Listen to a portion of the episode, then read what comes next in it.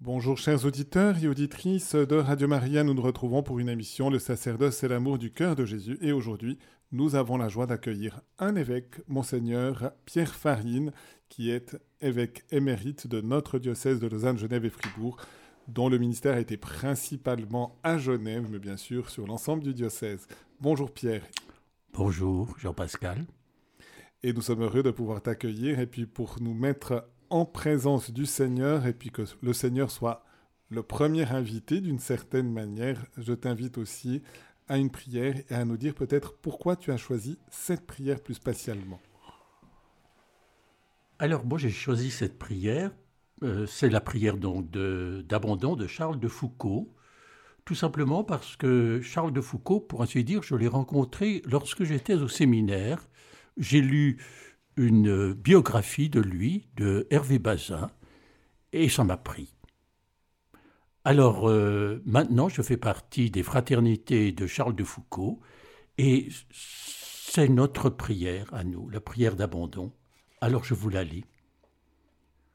Mon Père, je m'abandonne à toi, fais de moi ce qu'il te plaira. Quoi que tu fasses de moi, je te remercie. Je suis prêt à tout, j'accepte tout pourvu que ta volonté se fasse en moi, en toutes tes créatures. Je ne désire rien d'autre, mon Dieu. Je remets mon âme entre tes mains, je te la donne, mon Dieu, avec tout l'amour de mon cœur, parce que je t'aime, et que ce m'est un besoin d'amour de me donner, de me remettre entre tes mains sans mesure, avec une infinie confiance, car tu es mon Père. Eh bien, merci, Pierre.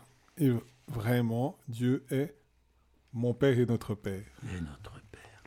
Et, j'aurais, avant peut-être de voir un peu comment le Seigneur s'est pris pour t'appeler, mais qu'est-ce que ça t'a fait que Charles de Foucault soit enfin canonisé? Ah, bon, c'est une immense joie.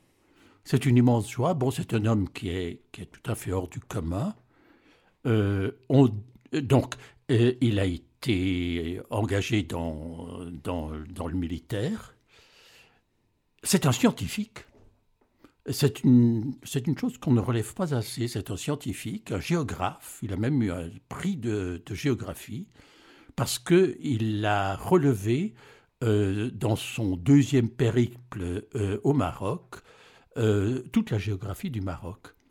Et pour ne pas se faire remarquer, il avait un tout petit crayon qu'il tenait dans sa main, et dans sa paume, il avait un petit bout de, papier, et il faisait les relever comme ça, parce qu'il se faisait passer pour un rabbin. Il était avec un rabbin. C'est un aspect de Charles de Foucault qu'on ne connaît pas. Évidemment, on connaît le Charles de Foucault, j'allais presque dire fou de Dieu. C'est un fou de Dieu, Charles de Foucault. Et c'est vrai que c'est une des grandes conversions tout de même, parce qu'il était assez loin de Dieu et tout d'un coup, le cœur a été bouleversé. Oui, il a une éducation euh, catholique, euh, mais après il s'est complètement éloigné. Hein. Il, est devenu, il est devenu un, euh, militaire, puis il voulait faire la guerre, enfin, etc. Et après, bon, il a eu une illumination. Il y a, un, moment de sa vie qui est assez intéressant à Saint-Augustin à Paris. Il fait la connaissance de l'abbé Huvelin, qui est un prêtre vraiment très charismatique. Et puis, euh, il cherche, il cherche, euh, euh, il ne sait pas comment faire. puis, il aimerait discuter avec un prêtre. Puis il va chez ce prêtre charismatique dans, l'église à Saint-Augustin. J'y suis allé il y a une semaine à Saint-Augustin ah. à Paris. Et puis, il dit euh, Mon père, j'aimerais discuter avec vous. Mettez-vous à genoux et confessez-vous. Mais j'aimerais, mettez-vous à genoux et confessez-vous. Et Huvelin, qui est, un grand spirituel, je pense qu'il a saisi que il avait déjà la foi. Et à ce moment-là, Charles de Foucault, il a sa conversion et il décide de d'abord de partir à la trappe, puis ensuite d'être ermite. Ça fait penser du reste, puisque le titre, c'est le, le de c'est l'amour du cœur de Jésus. Il y a aussi des anecdotes comme ça chez le curé d'Ars qui dit ah, agenouillez-vous, je vais vous entendre en confession, je, veux bien raisonner avec vous, mhm. un, géologue justement, un scientifique, en disant, mais euh, je ne veux pas me confesser, j'ai j'ai du reste une objection majeure, je n'ai pas la foi. Puis dit, mettez-vous à genoux, je vais vous entendre en confession. Finalement, et progressivement, l'ouverture de cœur se fait. Et de nouveau, la, la, délicatesse finalement du, de l'abbé Huvelin qui, qui, qui, conduit ce, ce, jeune homme finalement à une rencontre avec le Christ et sa miséricorde. Tout à fait. On reprend Pierre, peut-être un petit peu le milieu familial et comment le Seigneur s'y est pris finalement pour te révéler d'abord d'être prêtre et puis finalement on, aura l'occasion de voir comment ça s'est passé pour devenir évêque auxiliaire du diocèse. Alors, euh, bon, je suis né dans une famille catholique, un père scientifique, il était euh, chimiste à la recherche alimentaire. Un métier, euh, plus j'avance, plus je trouve que c'est un métier assez extraordinaire. Maman tessinoise, et nous avons vécu en Suisse alémanique. J'ai fait quatre ans d'année primaire à Winterthur. Je sais à peu près l'allemand, il faudrait que je le pratique un peu plus. Des parents croyants, euh, mais on était dans un milieu que je qualifierais de libéral. Euh, aussi loin que remontent mes souvenirs, on n'a jamais, on, quand je dis on, c'est donc euh, mes deux frères aînés et ma jeune sœur, on n'a jamais été obligé de faire un acte religieux. C'est toujours si tu veux. Et je me rappelle, papa, tous les dimanches matins, on allait à la messe à, 9, à 10 h à 9h30, il y avait un peu de marche pour arriver là-bas. À 9h30, il passait chez chacun de ses enfants. Il disait Est-ce que tu viens à la messe? La réponse était oui ou non. Et il n'y avait pas de commentaire. Donc, et ça, je crois que ça m'a vraiment marqué.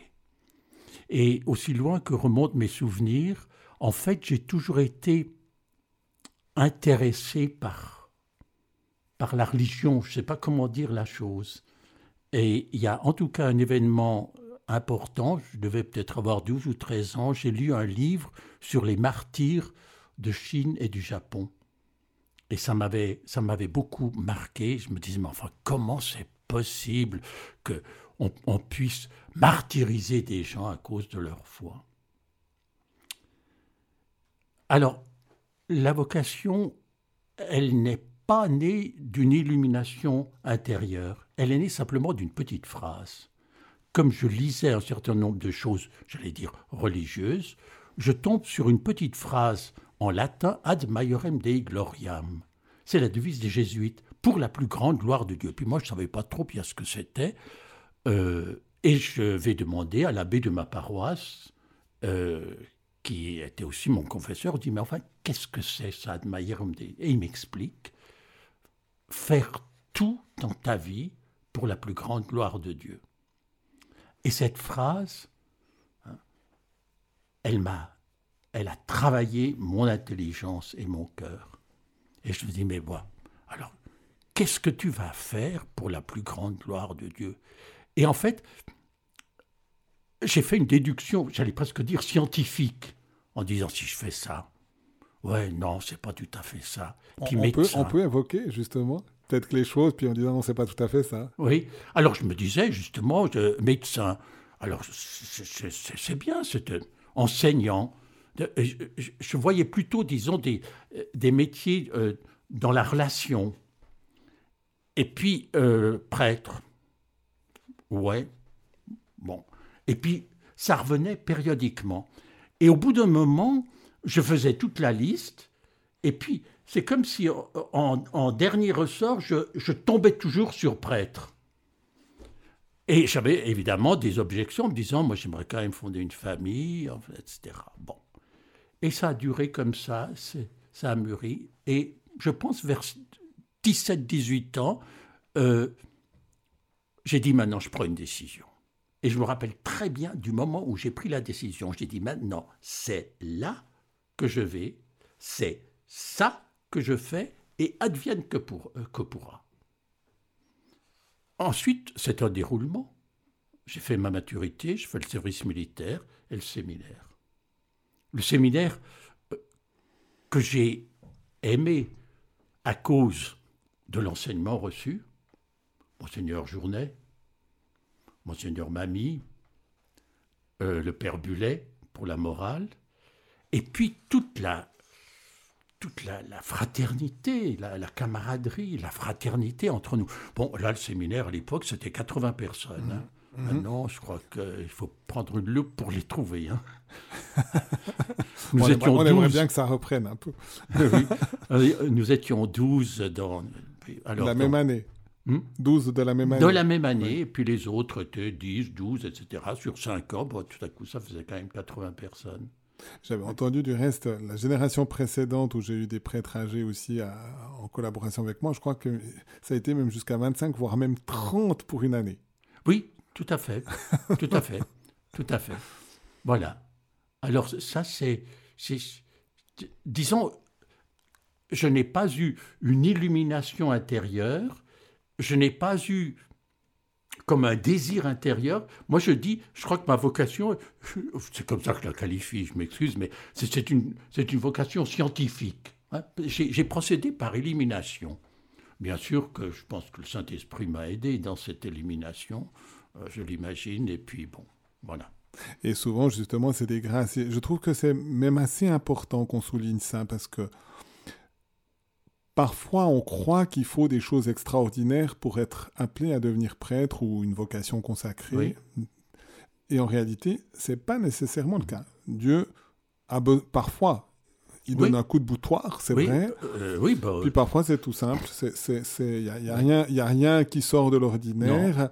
Et pourtant, Dieu, en suscitant en même temps la liberté, s'impose. on, se rend compte que que ça vient de lui, finalement, Voilà, c'est ça. Alors, dans, dans, dans l'élimination que j'ai faite, il y avait en tout cas une chose que je ne voulais pas faire, c'est-à-dire moine, religieux, non, et je ne voulais pas être prêtre enseignant. Alors, l'image, on a une light build, l'image que j'avais en tête, c'était curé de paroisse. Je trouvais que c'était, pour ainsi dire, un beau métier, quoi. Hein. Parce qu'on est en contact avec tout le monde, euh, comme Tata de 7 à 77 ans. Quoi. Et puis peut-être, en parlant du séminaire, tu as évoqué les figures, euh, voilà, Charles Journet, Monseigneur Mamie, Monseigneur Bulet, qui ont tous été finalement évêques aussi. quels sont les, les, souvenirs et puis peut-être justement l'importance de cette fraternité entre séminaristes qui a dû se prolonger par la suite aussi entre prêtres? Alors, elle se prolonge avec certains prêtres parce qu'il y a certains prêtres qu'on perd complètement de vue, mhm. parce que notre diocèse, euh, il, est, il est grand et diversifié. Alors il y a des, prêtres qui euh, sont restés toute leur vie euh, dans le canton de, Fribourg ou de Neuchâtel ou du, canton de Vaud. Et, puis on, a formé des fraternités plutôt au niveau cantonal. Hein. Ça, c'est la Suisse, hein. c'est le cantonalisme qui, qui, régit un petit peu beaucoup de choses. Hein. Et cette fraternité est importante, c'est à la fois stimulant, et puis euh, il y a eu aussi beaucoup de joie, c'est vraiment bien. Mhm. Je dois dire que c'est le seul canton diocésain où j'ai pas été à Genève, et pourtant on se connaît quand même assez bien. Oui, tout à fait, tout à fait, tout à fait. Voilà. Et donc, séminaire, est-ce que tu peux nous dire quelque chose que tu gardes de ta formation qui a été peut-être aussi une lumière pour la suite de ton ministère? Alors, il y a une chose que je crois peut-être beaucoup de prêtres de, mon âge ont gardé de Monsieur Journet, comme nous disions. Hein. Alors, Monsieur Journet, euh, euh, pour lui, c'était la somme de Saint Thomas. Hmm. Et puis bon, c'était pas toujours passionnant, je dois l'avouer, mais intéressant quand même. Et ensuite, avec sa petite voix monocorde, tout à coup, il nous disait Je vais vous dire comment il faut parler aux enfants. Alors, on, sentait que il y avait, il y avait comme une, attention qui se faisait. On prenait nos crayons et puis voilà. Et je me souviens toujours qu'il nous disait aux enfants, il ne faut pas dire la grâce, il faut dire Dieu nous donne de faire le bien. Ça, c'est une des phrases mmh. de, mmh. M. Journet. Ces petites phrases, j'allais dire de, de, rien du tout, mais qui sont si belles. Dieu nous donne de faire le bien. Dieu nous donne d'avancer. Dieu nous donne moi, je dois dire que c'était un coup de foudre au début de mon séminaire, c'est les entretiens sur la grâce de, Charles Journet. Alors, Je l'ai dévo- ces je l'ai écrits- dé- je l'ai Ah oui. dévoré. Oui, ça, à dévoré fait. les entretiens sur la et, grâce les, et cette parole du Christ en croix. aussi. Oui. Ça, ça, je l'ai. les je- livres spirituels. Je l'ai toujours les sept paroles du Christ en croix parce que je Oui. l'avais dans ma poche de tenue d'assaut à l'école de recrue. Alors Oui. il est en mauvais état, il est tout déformé parce qu'une fois il a plu, mais je l'ai gardé dans Oui. cet état-là. Voilà. voilà. Et puis on arrive donc aux ordinations, ordination diaconale, ordination presbytérale. Est-ce que tu arrives à nous dire un tout petit peu le- aussi cet événement, ce pas, parce que c'est au diaconat qu'on fait le pas aussi dans l'engagement au célibat pour toute notre vie. Alors, au moment du, euh, diaconat, donc l'en- le- l'engagement définitif, j'ai repris toute chose à capo. C'est-à-dire que j'ai repris l'ensemble des choses en me disant est-ce que c'est bien ça que tu veux? Est-ce que c'est bien là que tu veux aller? Est-ce que vraiment tu t'engages là, etc. Et j'ai redit oui. Voilà. Ou il m'a donné de redire oui. Et cette fois-ci, c'était plus le papa qui te disait si tu veux, Non. mais c'est Dieu qui disait si tu veux. Et finalement, oui. Voilà, tout à fait. C'est du reste de nouveau quelque chose d'important parce qu'on a toujours tendance à penser qu'on est obligé ou des choses comme ça, alors qu'on sent très bien que cet appel au sacerdoce, comme cet appel au célibat, c'est une adhésion libre parce qu'on a compris que c'est par cette voie que qu'on trouvera aussi le, le chemin du bonheur. Tout à fait, tout à fait. Et alors, il y a, il y a une phrase qui m'a accompagné, qui m'accompagne toute ma vie. C'est la phrase que j'ai que j'ai mise euh, sur euh, euh, mon de- image de, de première messe.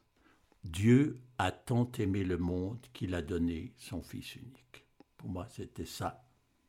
Voilà. C'est ça que j'ai annoncé. C'est ça, notre vie, c'est ça, ma vie.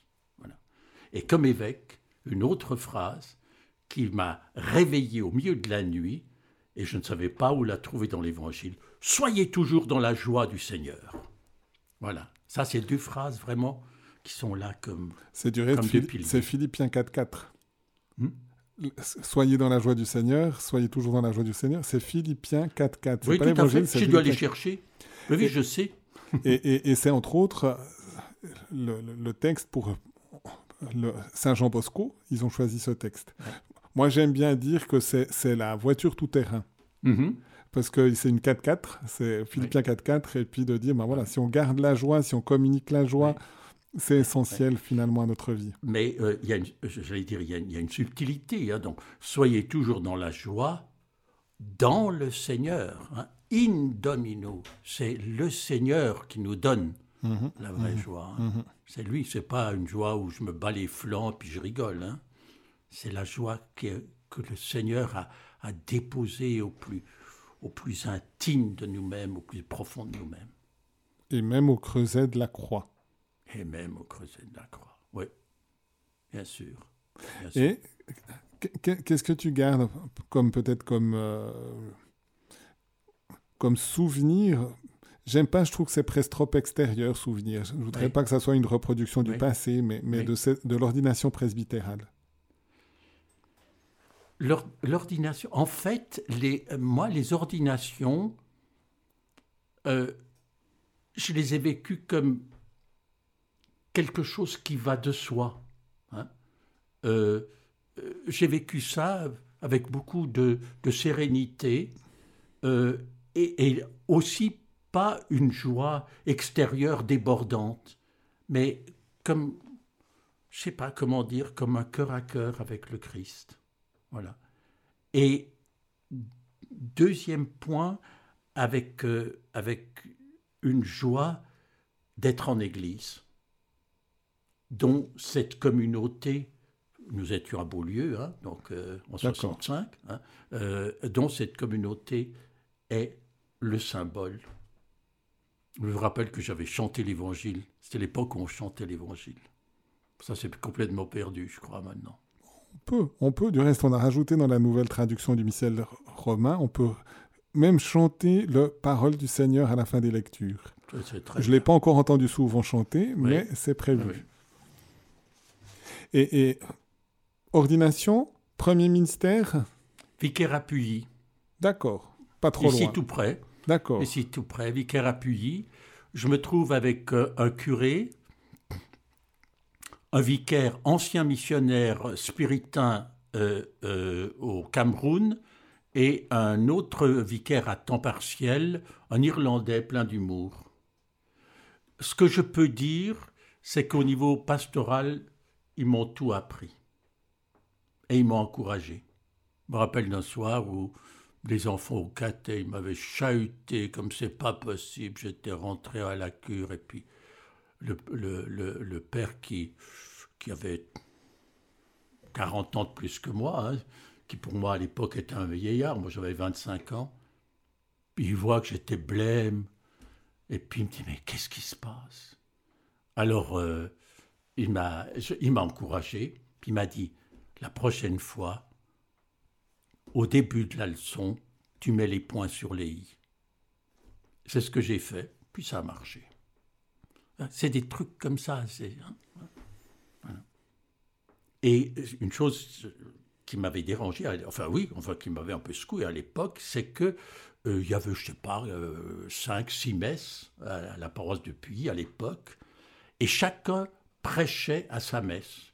Si bien que pendant cinq ans, j'ai prêché tous les dimanches. Mmh mmh Alors, euh, au départ, j'ai un peu râlé. Maintenant, je remercie le ciel.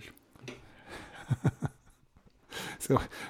Moi, j'ai essayé de lutter aussi, en tout cas, contre la mentalité qu'on a un seul qui prêche tous les mois, il prêche à toutes les messes, les autres célèbrent. Oui on peut exagérer dans un sens comme dans l'autre. Mais, mais c'est probablement plus juste de se dire je, préside, je prêche à, chaque messe où, je suis présent, mhm. où on s'implique continuellement, puis on, cherche finalement au fond de son cœur aussi à, dire ce que le Seigneur nous suggère pour la construction de son royaume et les, fidèles qui nous sont confiés. Tout à fait. Et puis encore, donc, premier mystère en disant ils m'ont tout appris. Qu'est-ce que tu as encore appris? J'ai appris surtout, euh, j'arrive, rencontre, et toutes les semaines, on se réunissait, ou tous les 15 jours, je ne me rappelle plus. C'est les équipes pastorales. Euh, mais on n'appelait pas ça une non, équipe non, pastorale. Non, non, justement. on était comme M. Jourdain, on faisait de la prose sans le savoir qu'on faisait de la prose. Et le curé me dit, je, je te donne deux équipes d'ACO, Action catholique du monde ouvrier. Moi, le monde ouvrier, je ne savais pas ce que c'était. Eh bien, j'ai su. Ça a été une grâce énorme, ça. Deux, euh, équipes. Euh, il y avait deux équipes à l'époque appuyées. Et j'ai découvert là le, la précarité de, certains ouvriers, la, difficulté, euh, difficulté à nouer les bouts alors que d'autres vivaient euh, quand même dans, l'abondance. Et ça, pour moi, ça a été vraiment euh, la, découverte. En fait, ça a été la découverte de la société. Parce que moi, au fond, j'étais, un fils, euh, j'allais presque dire de petit bourgeois. Je ne sais pas si c'est juste de le dire comme ça, mais, mais j'étais totalement coupé du monde ouvrier. Et là, pour moi, ça a été vraiment une, découverte extraordinaire. Ça a permis justement cette expérience de voir des ouvriers, peut-être même dans une certaine pauvreté, oui. d'à peine à nouer les deux bouts, oui. et puis d'autres milieux beaucoup plus aisés. Ça a permis de faire les passerelles et puis de, de, permettre peut-être certains être généreux financièrement pour les, pour les plus pauvres, et puis peut-être qu'eux les plus pauvres, des fois, ont une richesse spirituelle qui peut... Euh, tout, à fait. C'est, donc, donc, là, c'était le milieu ouvrier. moi, ça m'a ouvert sur euh, une certaine réalité et ça, ça m'a permis, de, effectivement, de, de, de, de, nouer des contacts, qu'il y ait des passerelles entre les, les, les milieux, etc. Oui. Parce que c'est souvent un danger qu'on reste chacun cantonné dans son milieu alors qu'on pourrait s'enrichir. Tout à fait.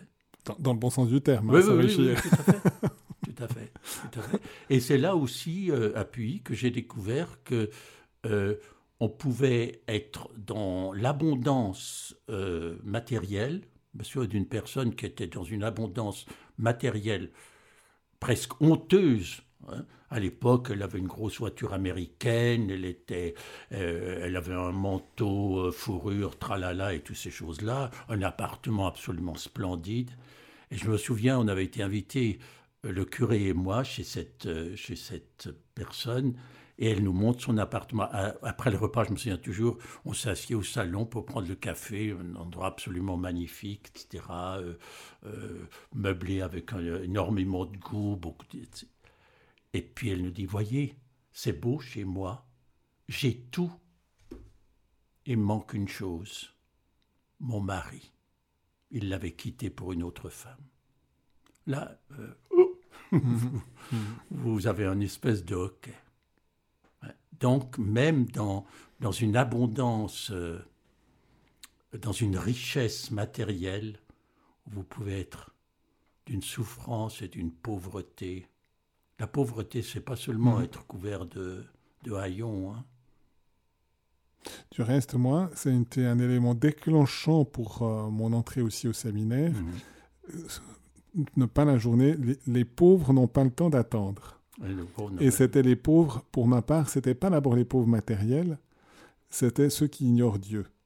Que c'est ça la, la, vraie, la vraie pauvreté, la vraie pauvreté c'est de ne pas connaître finalement mhm. celui qui nous aime tant pour reprendre la phrase Dieu a tant aimé le monde. oui. Tout à fait.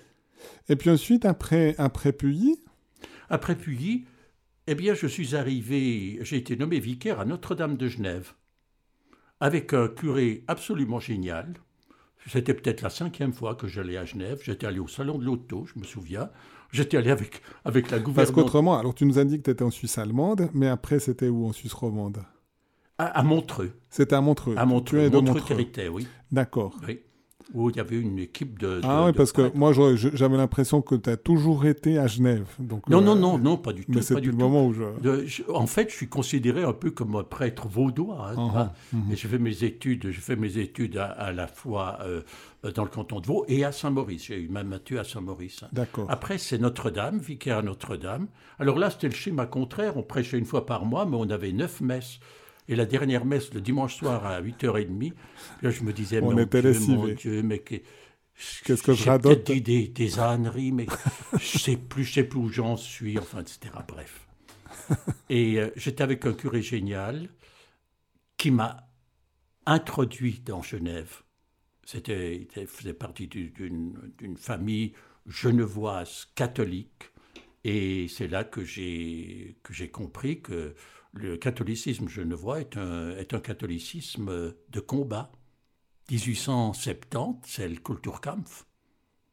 Et quand je suis devenu curé de Bernay en 86, j'ai rencontré des, des, personnes âgées qui avaient encore la mémoire du Kulturkampf et qui racontaient que leur grand-père euh, était monté, parce que l'église de Bernay était un peu au-dessus, était monté à l'église avec les chars, euh, les chars à banc, avec des fourches, pour empêcher la maréchaussée de, de saisir l'église.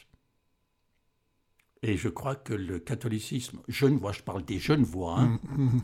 les quelques genevois qui restent, hein, c'est un catholicisme euh, rude et vivant.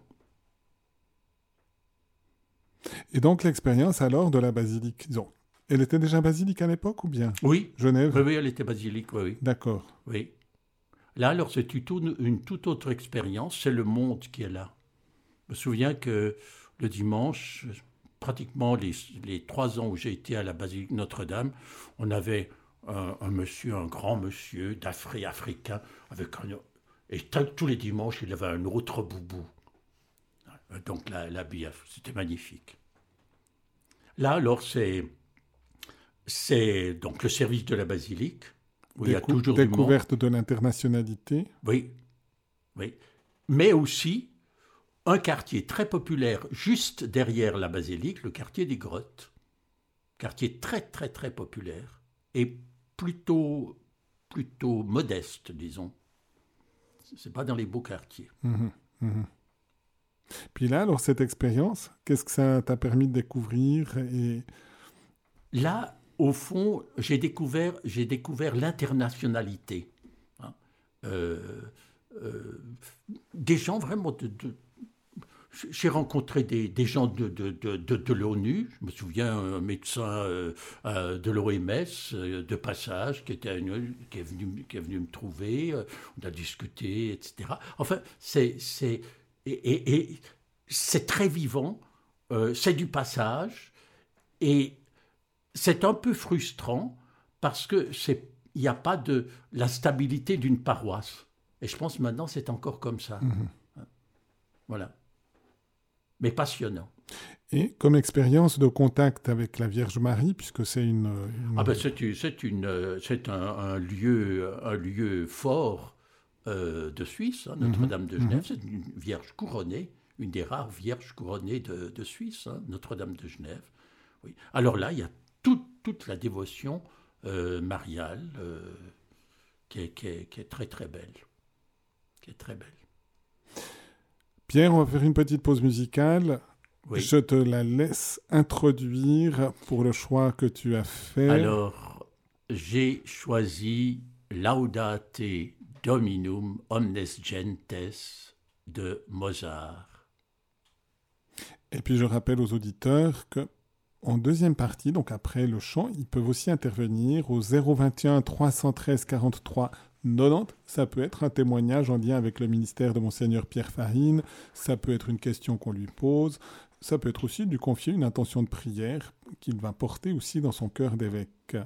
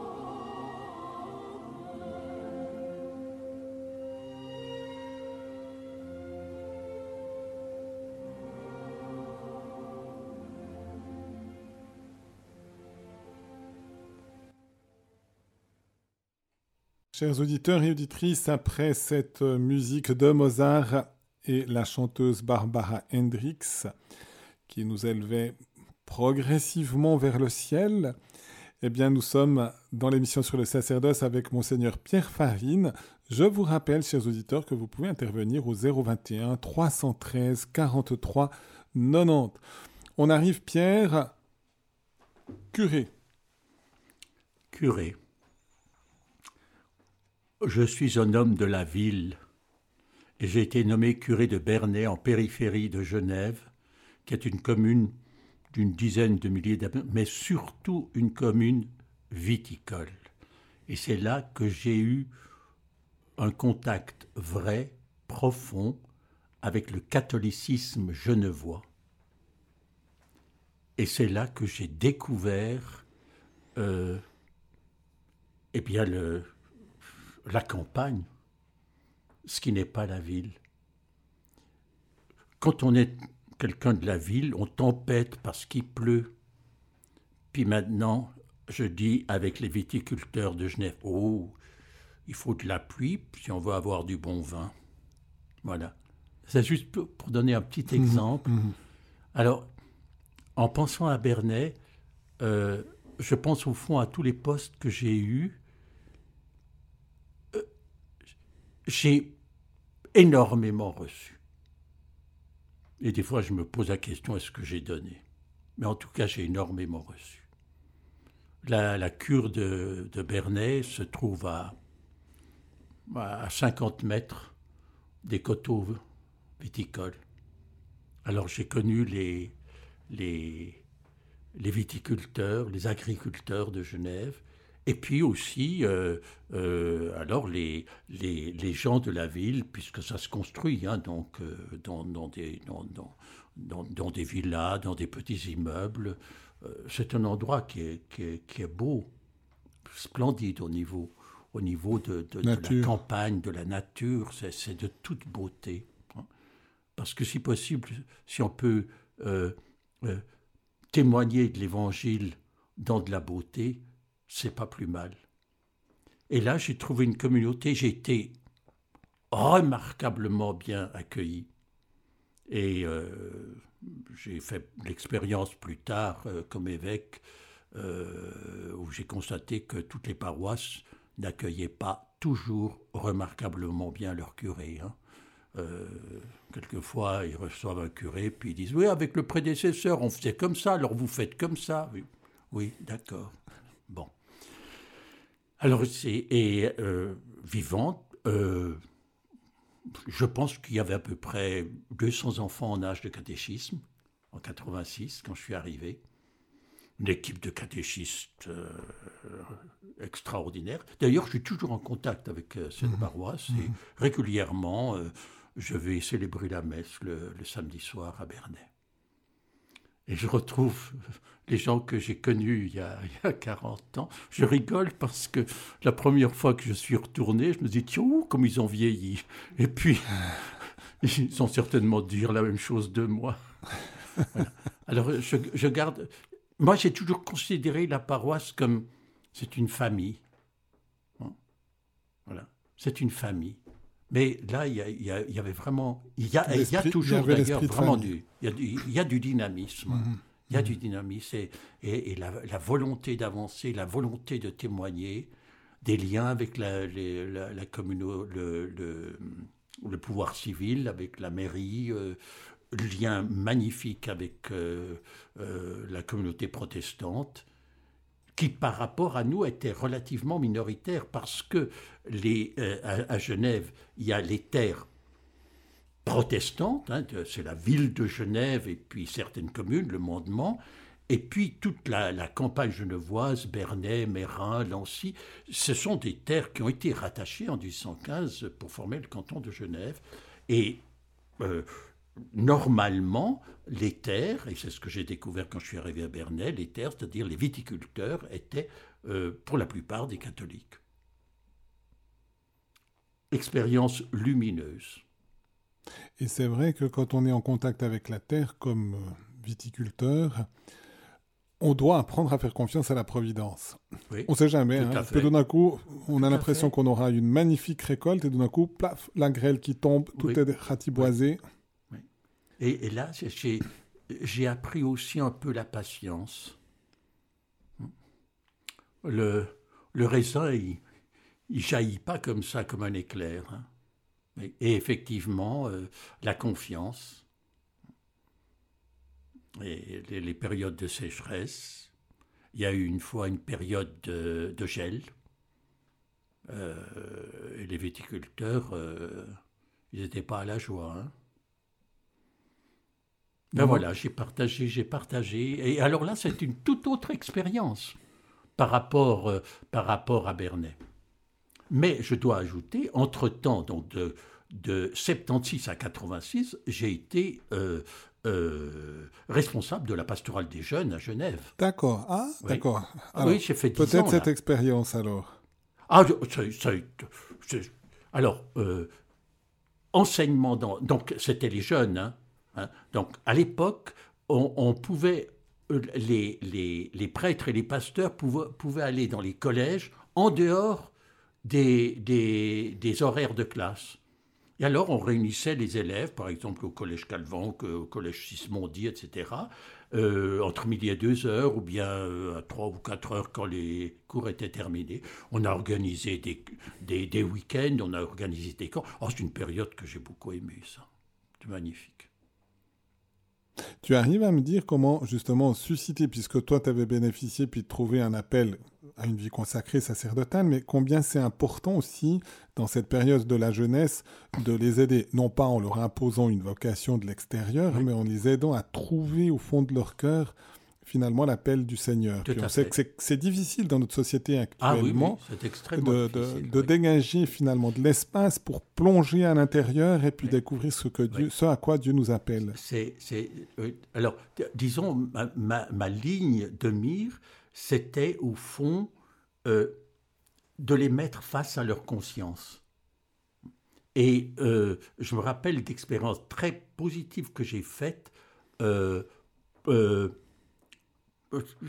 pour des, moments de, recueillement, des moments de silence. Hein, On, est dans une société tellement où il y a tellement, tellement de bruit, puis on passe d'un truc à l'autre, puis on est pressé, puis on est stressé. Et puis je leur disais, mais maintenant, hein, on prend un moment de silence pour Dieu, simplement. On se met devant lui. Et ils ont une énorme capacité, ça j'ai découvert, une énorme capacité d'intériorité. Et ça, on ne le suscite pas assez, c'est ça, chez, chez eux et chez nous hein, aussi. hein. Ah, on doit lutter hein, contre la très médiatique euh, disons, connexion Internet pour garder du climat de silence. Je me souviens du reste, c'est un peu la même période quand même, puisque c'était tout au début de mon ministère, quand Monseigneur Mamie m'a- proposé d'accompagner les pèlerinages à pied à Einsiedeln, une semaine à pied à travers la Suisse Oui. centrale, en passant par le Rhin pour arriver Oui. jusqu'à Einsiedeln. Et je me souviens de son, sa toute première homélie, où il avait dit aux jeunes, et ça a été pour moi la lumière, je savais pas trop comment j'allais m'y prendre, je me suis dit, voilà, que- qu'est-ce que je dois faire une semaine à pied de cette manière-là? C'était vraiment une toute nouvelle expérience. Puis il avait dit, prenez le silence dans votre sac à dos. Ah, c'est joli ça. oui. Et c'est resté, je me suis dit, c'est un pèlerinage où on doit conduire au climat contemplatif pour que ces jeunes découvrent vraiment aussi l'appel de Dieu et, et qu'ils puissent s'épanouir dans leur Oui. authentique vocation. Eh- eh oui. Et j'ai vraiment gardé tout au long du pèlerinage ce, climat, je me suis dit, c'est vraiment, on doit conduire au silence intérieur. On doit conduire au silence intérieur et ad maiorem Dei gloriam. hein. On y revient. Nous sommes les, nous sommes les, nous sommes les serviteurs. Nous sommes les serviteurs. Notre vie, vous appartenez au Christ. Le Christ appartient. Tout vous appartient, vous appartenez. Le Christ appartient à Dieu. On arrive avec euh, finalement un appel un peu spécial. C'est pas la majorité des prêtres qui deviennent évêques, il y en a quand même quelques-uns. Il y en a Mais, quelques-uns. oui. mais comment s'est passé finalement cette, euh, voilà, tout d'un coup ce changement de nouveau? Alors, euh, donc, euh, on- on- Monseigneur Grabe a été nommé euh, évêque de notre diocèse. hein. il a été évêque de, de 96 à 99. Et euh, il y a eu une, assez large consultation, en tout cas à Genève, je ne sais pas dans le reste du diocèse, mais les prêtres ont été consultés. Et puis, les conseils de paroisse et les conseils de communauté disaient voilà, vous donnez trois noms que vous pensez, etc. Bien. Et je me souviens toujours, le jeudi saint, comme d'habitude, euh, il y a le repas des prêtres, n'est-ce pas? Et à ce repas des prêtres, moi, je ne pensais absolument à rien. Hein. Euh, le, curé, mon curé voisin, Fernand, me dit Tu sais, euh, j'ai mis ton nom. Alors, ça, ça a été un premier étonnement. J'ai eu peur. Hein. Je me dis Mais c'est pas possible. C'est pas possible. Et alors, j'ai vécu avec. là, ça m'a. Ça m'a vraiment. Ça m'a rebouillé. Oui, ça m'a rebouillé. ça m'a bouleversé. Et puis. Euh, après, bon, ma foi, j'ai continué à vivre comme si de rien n'était. Puis je me souviens très bien. Euh, ça n'a pas euh, été quand même tous les curés qui, et à mesure, disaient J'ai mis ton nom, j'ai mis ton nom. non, non, après, non, après, il y a eu. C'était, c'était Pâques, hein, et donc ma nomination, euh, elle, elle, est du 6 août de la même année. Transfiguration. Voilà. Et alors, j'ai été nommé curé de secteur, à l'époque c'était, c'était des secteurs. Je suis nommé curé de secteur au 1er juillet par Monseigneur Grabe.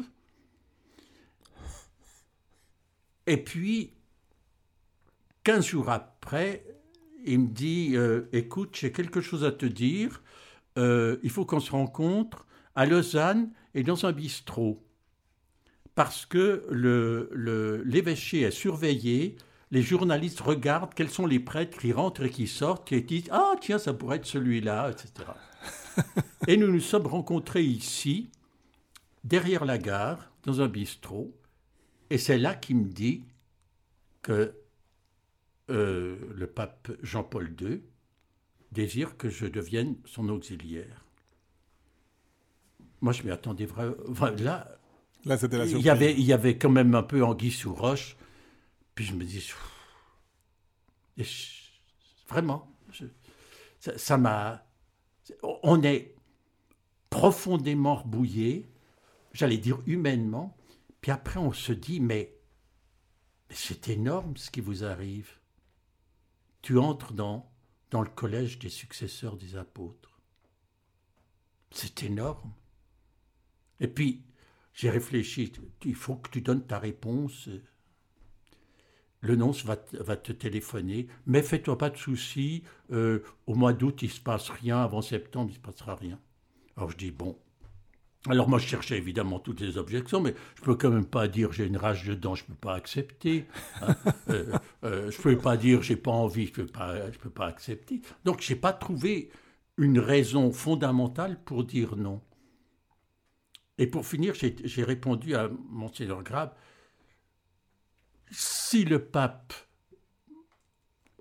veut cela, c'est qu'il a ses raisons et je n'ai aucune raison de dire non. Et je suis parti en vacances avec un ami, Pyrénées. On arrive le soir aux Pyrénées, la patronne, elle me, elle me fixe du doigt. Vous êtes monsieur Farine? Puis je dis oui. Chambre 17, vous faites ce, numéro de téléphone. Puis je vois 032. je me dis, qu'est-ce que c'est ce numéro Estelle Nonce. Ben, le lendemain, on est revenu.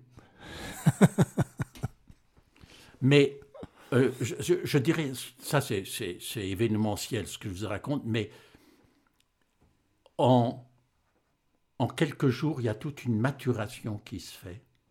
On se dit, mais voilà. C'est ça. Et peut-être, parce qu'on arrive gentiment vers la fin de l'émission, finalement, ce ministère d'évêque, je, me souviens de cette période quand même, parce que je te connaissais déjà comme curé de Bernay, et puis je me dis oh, j'étais heureux comme curé. Oui. et et j'ai pas été malheureux comme évêque. Comme évêque. non, alors, si tu permets, tout ce que j'ai fait, j'ai aimé le faire. Mhm, mhm. malgré toutes les. Il y a, pas, bah, dans une vie, tous les jours ne sont pas, sont pas roses. Hein. non. Hein, Alors, là, euh, comme évêque, il y, a, il y, a, si tu veux, trois points d'attention comme évêque. Euh, j'ai soigné mes relations avec les prêtres. J'ai essayé vraiment de, de faire de mon mieux et pour moi, c'était extrêmement important. Je peux témoigner, même si j'ai jamais été dans la proximité, parce que j'ai jamais été à Genève, mais je t'ai toujours trouvé très fraternel. Oui, alors ça, pour moi, c'était vraiment, euh, je me dis, voilà. Et puis, la deuxième chose, c'est le ministère de la confirmation. Et dans le ministère de la confirmation, surtout là, j'ai découvert, j'allais presque dire, euh, avec joie et avec horreur, mais avec joie que le bien est plus grand que ce que j'imaginais, mais que Satan est pire que ce que je pensais. Ça, c'était, c'était. Et puis le, troisième, la, troisième direction, c'est ce qu'on appelle actuellement, d'un terme choisi, la synodalité. J'ai toujours essayé de, de, de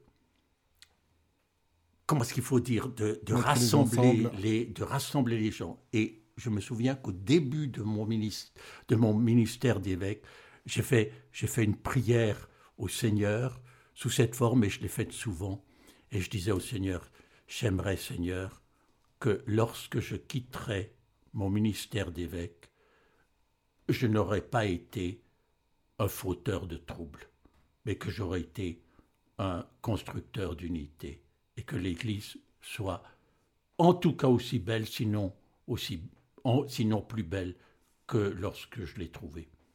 Et pour moi, comme évêque, c'était, c'était vraiment rassembler les gens, les, les, les, les mettre ensemble, les dynamiser. Voilà. Et c'était, c'était, je peux encore dire autre chose? Hein? Oui, une minute. Non, euh, euh, l'autorité de l'évêque c'est pas le pouvoir. Hein? Autorité, ça vient de augere, c'est augmenter. Faire grandir, faire grandir. mettre en valeur. Et voilà, c'était ça. Ça, c'est faire grandir, grandir avec eux. Voilà, ensemble. Eh bien, merci Pierre. Et puis, on va prendre une prière pour les vocations, pour demander aussi au Seigneur eh bien, de susciter ces appels pour que d'autres prennent aussi le relais viennent vraiment à notre suite et, et qu'il y ait des vocations comme prêtre aussi, comme évêque, parce que il y a besoin aussi de vocation d'évêque. Oui, tout à fait. Et d'évêque serviteur, de cette unité. Servus servorum Dei. Hein. Voilà. le, serviteur du serviteur de Dieu. Et donc, on va, on va prendre cette prière, puis je te demanderai aussi de nous bénir, de bénir nos auditeurs. Et puis, c'est une occasion aussi pour nos auditeurs de prier aussi pour toi, et puis pour le ministère encore que tu assumes, même comme évêque émérite.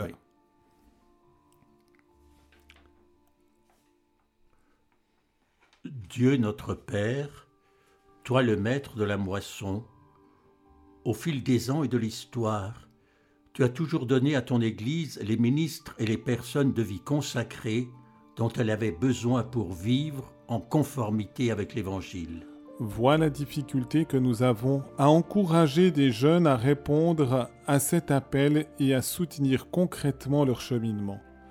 Donne-nous de l'audace pour interpeller, de l'énergie pour épauler, de la patience pour accompagner, fait croître en nous la conviction que l'Église ne peut poursuivre efficacement sa mission qu'avec des pasteurs dévoués qui la guident et des témoins qui l'inspirent. À ton tour, réponds à notre appel. Fais naître et grandir le désir de service par ton Fils Jésus notre Seigneur et notre Dieu, qui règne avec toi dans l'unité du Saint-Esprit, maintenant et pour l'éternité des siècles. Amen. Notre-Dame du sacerdoce, priez pour nous.